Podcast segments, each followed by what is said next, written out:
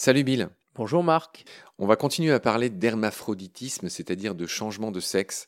On avait déjà fait un épisode là-dessus avec toi, on avait vu toutes les bases.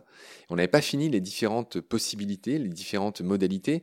La dernière fois, on avait parlé d'hermaphroditisme successif ou séquentiel, donc on avait parlé de ces individus qui sont d'abord femelles puis qui deviennent mâles. C'est notamment le cas des mérous, hein, où il y a ces histoires de harem et de gros mâles territorial, et donc les femelles ont cet avantage à devenir mâles à, un moment donné quand elles sont suffisamment grandes et puissantes.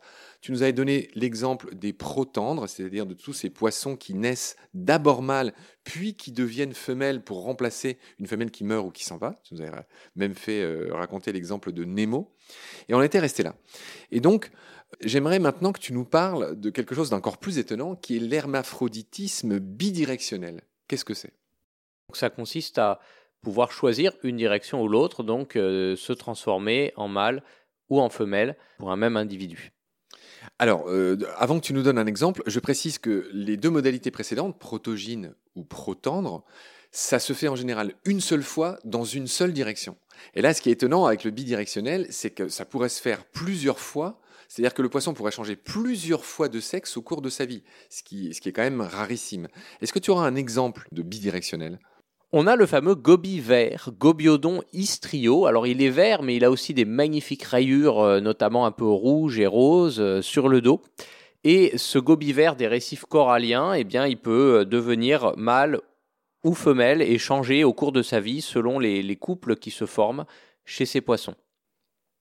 Quand on a préparé l'émission, tu m'as parlé de ce gobi vert, tu m'as dit c'est une teigne. Moi, je disais c'est un pauvre petit euh, gobi. Euh, dès qu'il sort de son récif, il se fait bouffer, il a une faible effet. Tu m'as dit non, non, c'est un coquin.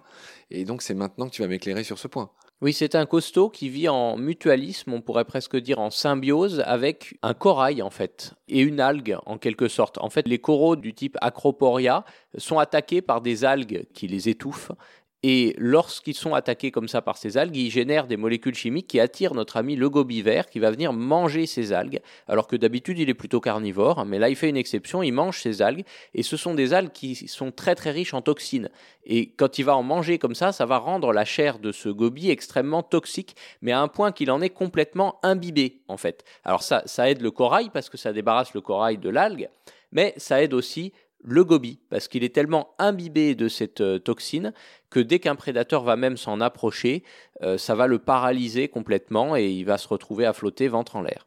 Ah oui, donc euh, ça serait presque de l'aposématisme, c'est-à-dire avertir déjà par sa couleur qu'il n'est pas très bon à manger et en plus il n'est pas bon du tout. Mais en quoi ça en fait un coquin? Je trouve ça plutôt sympa de débarrasser. Bah, en tout cas, il se fait respecter. Quoi. D'accord, donc c'est pas le petit faiblard que, je décrivais quand on a préparé l'émission. D'accord, cher Bill. On va maintenant passer à la deuxième grande modalité d'hermaphroditisme. Euh, bah, rappelle-nous justement quelles sont ces deux grandes modalités en matière de changement de sexe. On a soit l'hermaphroditisme successif ou séquentiel, c'est-à-dire où un individu est soit mâle, soit femelle, et il peut changer de l'un à l'autre, une ou plusieurs fois soit l'hermaphroditisme dit synchrone, où un individu est à la fois mâle et femelle en même temps. Ce qui est synchrone, c'est beaucoup plus rare chez les poissons, et le moment est venu de nous donner des exemples de cet hermaphroditisme synchrone. On a un exemple qu'on peut voir très facilement sous l'eau en mettant un masque euh, en Méditerranée notamment, hein, qui est le serrant ou saran, les serrans chevrettes, les serrans écriture, il y a plusieurs espèces de serrans, c'est un poisson qu'on surnomme aussi la perche de mer, ça ressemble à une perche mais ça vit en mer, donc c'est rayé, ça a d'assez jolies couleurs et c'est très curieux, donc dès que on s'approche du trou où il vit en plongée, il vient regarder, c'est souvent comme ça qu'on le reconnaît, c'est un poisson qui se met face à nous et qui nous regarde. Ce serrant, il est hermaphrodite euh, synchrone c'est la famille des mérous, le, le. Sinon, on a aussi le kili des mangroves, qui lui est tellement hermaphrodite synchrone qu'il est capable de s'auto-féconder. Fait assez euh, étonnant. Ah oui. Ça plaide pas en faveur d'une grande diversité génétique et donc d'une capacité à s'adapter en cas de changement. Enfin, c'est toute la théorie de la, de la biologie de l'évolution. Est-ce qu'il se fait parfois ça entre guillemets normalement? Il ne fait pas que s'auto-féconder, on espère. Non, il peut aussi se reproduire euh, entre guillemets normalement, mais on a certaines espèces qui font quasiment que euh, se cloner, hein, comme les, les, carassins argentés en eau douce, mais c'est un tout autre phénomène. Il y a des espèces qui font ça naturellement. Et certes, elle sacrifie la diversité génétique, mais en échange d'une plus grande capacité à se reproduire. Donc, euh, c'est pas forcément si mal. C'est l'éternel euh, choix hein, qui est fait. Hein. C'est un peu ce qu'incarnent les pucerons aussi. C'est-à-dire que quand les pucerons ont besoin, en tout cas, de se multiplier à la belle saison, ils optent pour la parthénogénèse, c'est-à-dire, mm. tu parlais de clonage, c'est-à-dire une femelle qui euh, comment dire, engendre des filles sans être fécondée par un mâle. Mais pour passer la mauvaise saison, la stratégie devient différente chez le puceron. Euh, là, il a recours à la reproduction sexuée.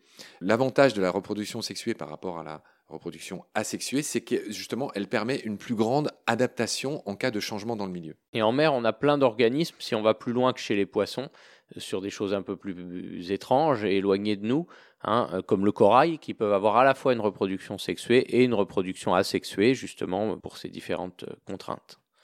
Bill, il est temps de parler euh, dans ce thème, dans ce domaine, de ce qu'on appelle le Size Advantage Hypothesis, c'est-à-dire de la théorie qui veut que la taille compte chez les poissons.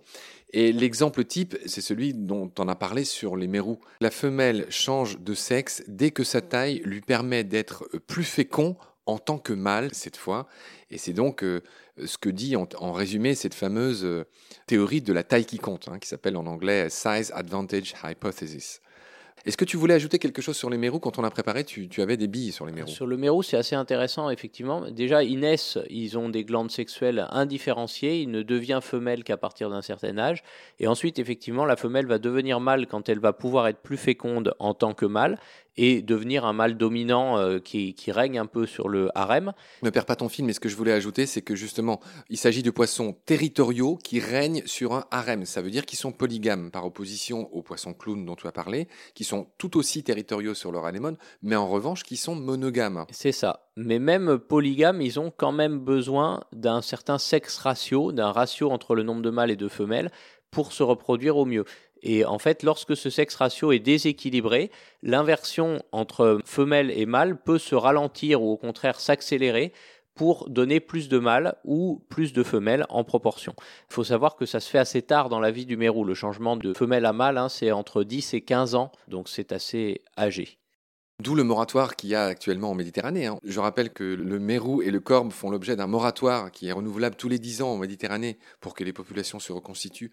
Et ce moratoire fonctionne. On aime bien aussi donner les bonnes nouvelles des fois. Sauf que euh, bon, les pêcheurs et les chasseurs euh, sous-marins veulent euh, militent sans cesse pour pouvoir avoir le droit de les tirer ces mérous. Mais voilà, pour l'instant, ça fonctionne, donc on, est attentif. C'est en 2023 le prochain renouvellement par la préfecture de ce moratoire. Donc euh, j'imagine que tous les partis vont être très attentifs. C'est ce qu'on racontait dans l'épisode avec Laurent Balesta euh, concernant les mérous.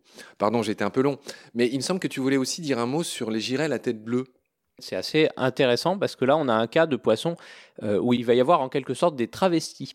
Alors, en fait, la girelle, elle est hermaphrodite successif protogyne, c'est-à-dire qu'elle est d'abord femelle, et ça fait des petites girelles qui ont des couleurs un petit peu ternes, qui sont celles qu'on voit souvent, et puis à partir d'un certain âge, elle va devenir mâle pour régner sur un harem et devenir ce qu'on appelle une girelle royale, c'est-à-dire un poisson avec des couleurs très rouges, très flamboyantes, qu'on voit aussi, mais ce ne sont pas deux espèces différentes, hein. c'est bien le mâle et la femelle. Ce qu'il y a, c'est qu'au moment de devenir comme ça euh, mâle, certaines girelles n'osent pas devenir un mâle compétitif et une grosse girelle royale comme ça, parce qu'en fait, les mâles, ils font que se battre pour les femelles. C'est assez violent et c'est les plus gros qui l'emportent. Et certaines femelles, au moment de devenir mâles, préfèrent adopter une autre stratégie. Elles deviennent alors mâles, mais en gardant la robe des femelles. Donc en fait, ce sont des mâles hein, euh, physiquement, mais elles sont déguisées en femelles ce qui leur permet en fait d'aller féconder discrètement les autres femelles sans aller se friter avec les mâles. Elles vont se déguiser en femelles pour pouvoir séduire plus discrètement les femelles alors que c'est des mâles euh, sans se battre avec les mâles. Donc c'est une stratégie euh, assez étonnante qu'on observe chez certains labridés et notamment les girelles de nos côtes. Ok Bill, sur ces considérations s'achève, à moins que tu aies quelque chose à ajouter, nos considérations sur l'hermaphroditisme. Je te remercie beaucoup pour tes lumières. Je te retrouve très vite euh, pour parler des Siréniens. On va voir ce que c'est, je garde le suspense. Merci Bill, à bientôt, salut. À bientôt.